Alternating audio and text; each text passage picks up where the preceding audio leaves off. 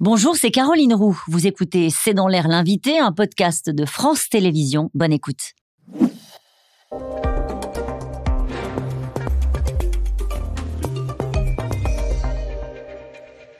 Bonsoir à toutes et à tous. Bienvenue, c'est dans l'air l'invité. Je reçois aujourd'hui Marlène Schiappa, secrétaire d'État chargée de l'économie sociale et solidaire et de la vie associative. Bonsoir. Bonsoir. Merci d'avoir accepté cette invitation. Nous allons parler euh, de la générosité des Français, d'une manière générale de la vie associative en particulier. Les Restos du Cœur lancent aujourd'hui leur 38e campagne annuelle euh, et son patron Patrice Douret, qui s'est exprimé récemment dans les médias, a lancé une alerte. Il le dit, depuis avril, le nombre de bénéficiaires a augmenté de 12%. On ne vit que de la générosité et seul on ne tiendra pas. Comment est-ce que vous avez euh, répondu à cet appel? Comment est-ce que vous avez réagi, Marlène Schiappa? Moi d'abord, je veux saluer la générosité des Français parce que malgré le contexte euh, difficile que nous traversons en ce moment, il y a toujours des dons, il y a toujours des dons en nature, il y a toujours euh, des dons monétaires et il y a toujours des Français bénévoles qui donnent donc ce qu'ils ont de plus précieux puisque ça ne reviendra jamais, c'est-à-dire de leur temps. Aujourd'hui, on a un Français sur trois qui est bénévolement engagé dans une association et qui permet justement de répondre présent sur cet appel tel qu'il est lancé, il dit au fond euh, le nombre de personnes qui viennent nous voir chaque jour pour chercher à manger est en train d'exploser. Les chiffres sont assez vertigineux. Hein.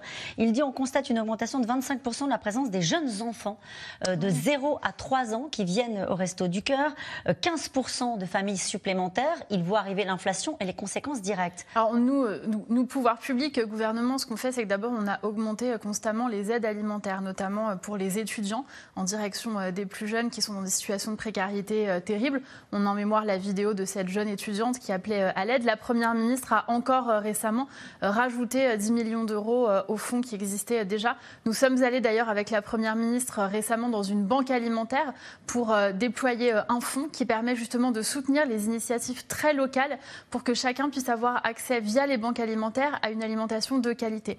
Et enfin, sur la question de l'inflation, mais aussi des prix de l'énergie, toutes les associations bénéficient aujourd'hui exactement des mêmes mesures que celles que nous avons déployées pour les entreprises, bouclier tarifaire face à l'énergie euh, et complément. Euh, Qu'est-ce qu'ils racontent ces chiffres-là? Marlène Schiappa. Qu'est-ce qu'il raconte, ces chiffres qu'il donne et ce cri d'alerte pour cette personne qui est engagée depuis si longtemps auprès des Restos du Cœur et qui voit une situation nouvelle se présenter à lui? Mais beaucoup de choses. D'abord qu'effectivement, on traverse une situation euh, très paradoxale avec euh, plus de 200 000 postes non pourvus dans l'hôtellerie-restauration, avec euh, des filières qui peinent encore à recruter et en même temps une situation financière extrêmement difficile, particulièrement dans certaines zones et pas celles auxquelles on pense C'est-à-dire? Ben, Ça peut être dans les territoires insulaires, dans la ruralité, mais aussi au cœur des métropoles, euh, au cœur de Paris, au cœur de Marseille, vous avez des familles et des personnes qui aujourd'hui euh, traversent des difficultés euh, financières.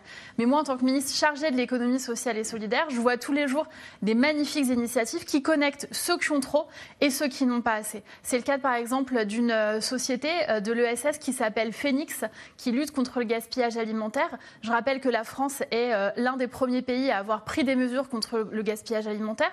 Nous sommes aussi le premier pays à avoir pris une loi pour interdire la destruction des invendus non alimentaires. Vous parliez des familles, c'est par exemple les produits d'hygiène, les produits de soins, les couches pour les bébés. Et ça, ça fait partie des nouvelles demandes, des nouvelles euh, nécessités auxquelles il faut répondre. Vous parliez des couches pour les bébés. je, vous disais ce chiffre hein, sur les, les, enfants de 0 à 3 ans qui sont plus nombreux à se présenter au reste du corps avec leur maman. Les bébés, les enfants, euh, les parents, je pense euh, aux femmes aussi qui sont dans des situations de précarité. On a ces collectes maintenant de produits d'hygiène pour les femmes et notamment pour lutter contre la précarité menstruelle vis-à-vis, je le disais, des étudiantes, mais aussi des femmes qui travaillent mais qui n'arrivent pas à s'en sortir. Est-ce qu'on demande aux associations de combler les trous dans la raquette laissés par l'État? On essaye de ne pas le faire. Euh, le rôle des associations, euh, ce n'est pas de combler les trous dans la raquette de l'État. Les associations, elles ont un rôle important de plaidoyer, vous l'avez euh, rappelé à l'instant. Certaines sont opératrices de services publics et pour cela, elles sont financées. Nous finançons des associations dans différents champs, la protection des femmes face aux violences conjugales, l'accueil et l'intégration des personnes réfugiées, la solidarité, et elles sont dans ces cas-là financées par l'État. Elles font fonction d'opératrices de services publics. Vous écoutez Christophe Robert, il est délégué général de la Fondation Abbé, Pierre. Il était invité chez nos confrères de France Inter ce week-end. Il parle de ces familles euh, qui redoutent notamment l'augmentation d'énergie en début d'année, plus 15%, malgré le, bouclier. Euh, il réclame, lui, un bouclier social. On l'écoute. Vous avez 4 000 euros, vous avez 5 000 euros, vous avez 6 000 euros. Vous allez prendre 15% d'augmentation pour vous déplacer avec votre voiture ou pour vous chauffer. Bon, ça passe. Mais quand vous êtes déjà en situation de précarité énergétique, quand vous n'arrivez déjà pas à arbitrer entre vous soigner, vous alimenter convenablement, vous chauffer ou pas, dans votre logement pour offrir des conditions dignes à vos enfants. 15%, mais vous n'imaginez pas l'inquiétude que ça suscite aujourd'hui chez les ménages modestes et pauvres. Vous l'entendez, cette inquiétude? Bah, la place qui est la vôtre. Je l'entends, on l'entend. Enfin, moi, je l'ai vécu. Hein. Je suis pas née avec une cuillère en argent dans la bouche. J'ai vécu la précarité énergétique bien avant les questions de tension sur l'approvisionnement en énergie. C'est-à-dire que vous vous chauffiez pas? Bah moi, quand j'étais étudiante, non. J'ai eu un moment où EDF m'a coupé l'électricité chez moi. Et effectivement, je n'avais plus d'électricité pendant plusieurs semaines, jusqu'à ce que je bénéficie de solidarité familiale et que je puisse payer ce que je devais à et Dans ce, dans, ce cas-là, on se sent comment Bien sûr. Dans ce cas-là, on se sent comment bah, On n'ose pas en parler. J'en parle maintenant parce que je suis ministre et donc on ne va pas me jeter la pierre. Mais à l'époque, je ne disais pas à mes collègues euh, aujourd'hui, euh, on m'a coupé l'électricité, euh, je ne sais pas comment me chauffer, je dors avec trois pulls, voilà. Parce que vous aviez honte compliqué. Bien sûr, on a toujours honte quand on n'a pas de quoi, euh, de quoi se payer euh, ce qu'on devrait euh, pouvoir se payer, d'autant plus quand on travaille par ailleurs. Mais la question, c'est pas moi, je ne tiens pas à vous raconter ça spécialement. Je dis ça pour dire que, en fait, bien évidemment qu'on comprend et qu'on est en empathie, et particulièrement vis-à-vis des situations de personnes qui sont malades, qui sont souffrantes ou qui sont isolées et qui n'ont personne à qui le dire. C'est une chose d'avoir honte de le dire, c'est autre chose d'avoir personne. Et les liens de solidarité, ils sont extrêmement importants. Toujours en ce moment on n'est pas dans le repli chacun pour soi parce que les temps sont durs, parce que l'inflation est là. Euh, comment est-ce que vous Moi, c'est pas du tout ce que j'observe. Véritablement, je sais qu'il y a beaucoup d'études qui nous disent que les Français, depuis le confinement, se replient sur leur premier cercle, etc. Moi, j'observe toujours beaucoup de gens qui ont envie de s'engager, une forte générosité des Français, mais aussi des entreprises. Tous les jours, dans mon ministère, je vois des entreprises, des fonds de dotation, des fondations sous égide qui nous disent nous, on a collecté de l'argent, on souhaite euh, en donner, on souhaite contribuer. Et ceux qui me disent, j'ai pas le temps de m'engager comme bénévole, mais je veux faire un don pour contribuer à tel On ou tel donne, on s'engage pourquoi en priorité? Pour euh, son voisin, pour euh, aider ses familles dont on a parlé à l'instant, pour l'Ukraine, pour la santé d'une manière générale? C'est très différent en fonction des générations. Il y a vraiment un marqueur générationnel. Les plus jeunes vont s'engager pour deux causes essentiellement je généralise, bien sûr, il y a des exceptions, mais pour d'abord le climat, ce qui est vraiment euh, cette éco-anxiété, euh, il leur apporte une réponse en s'engageant. Et puis les questions d'égalité femmes-hommes, de lutte contre les discriminations, de protection des femmes face aux violences. Et quand euh, on monte en génération, eh bien, on va davantage s'engager pour la solidarité et pour des actions effectivement sociales de soutien aux autres, plus que pour défendre des causes. Mais ça veut dire qu'avec la hausse de l'inflation, vous n'anticipez pas, par cette période des fêtes par exemple, qui est une période, j'imagine, on donne peut-être davantage, vous n'anticipez pas de baisse des dons Alors, nous sommes vigilants. Pour l'instant, il n'y a pas de baisse de dons. J'étais ce matin avec LOSO et avec Opinionway et différents acteurs de la générosité. Et nous n'observons pas, aucun acteur de la générosité n'observe de baisse de dons à ce stade, je reste prudente, mais nous allons prochainement euh, lancer un appel à la générosité pour rappeler que jusqu'à fin décembre, on peut faire des dons et faire en sorte qu'ils soient ensuite euh, défiscalisés pour l'année prochaine. Pour ceux qui en ont les moyens, bien évidemment, euh, c'est l'appel que nous allons. Et vous organisez, alors ça m'a un peu étonné, des assises de la simplification associative. Euh, vous pensez qu'aujourd'hui, c'est compliqué la vie des associations? Bien sûr. Moi, j'adore mon pays. Je suis très fière d'être française, mais on est quand même le pays de la paperasse.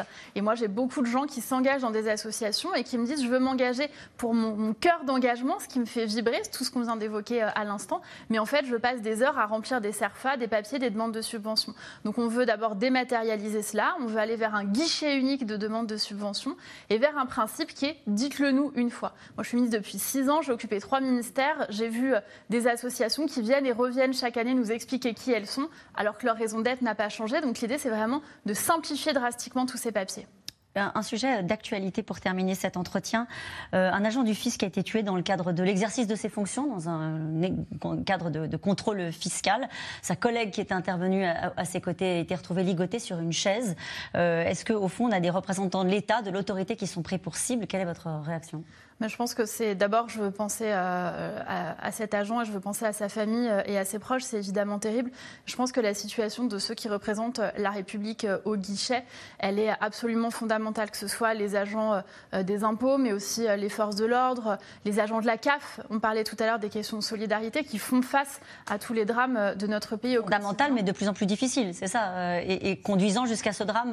ça a, ça a toujours été difficile d'incarner les services publics et d'être justement aux prises avec ces situations particulièrement dures des Français. Mais c'est vrai que dans un contexte de violence dans la société, euh, on voit à quel drame euh, cela nous mène. Je ne veux pas en faire une généralité et je veux adresser un message de soutien justement à tous ces agents de la fonction publique qui permettent euh, à, ces personnes d'être soutenues. On sait que c'est un sujet qui vous tient à cœur. Vendredi, c'est la journée de lutte contre les violences faites aux femmes. 120 féminicides depuis le début de l'année, ça ne s'arrange pas.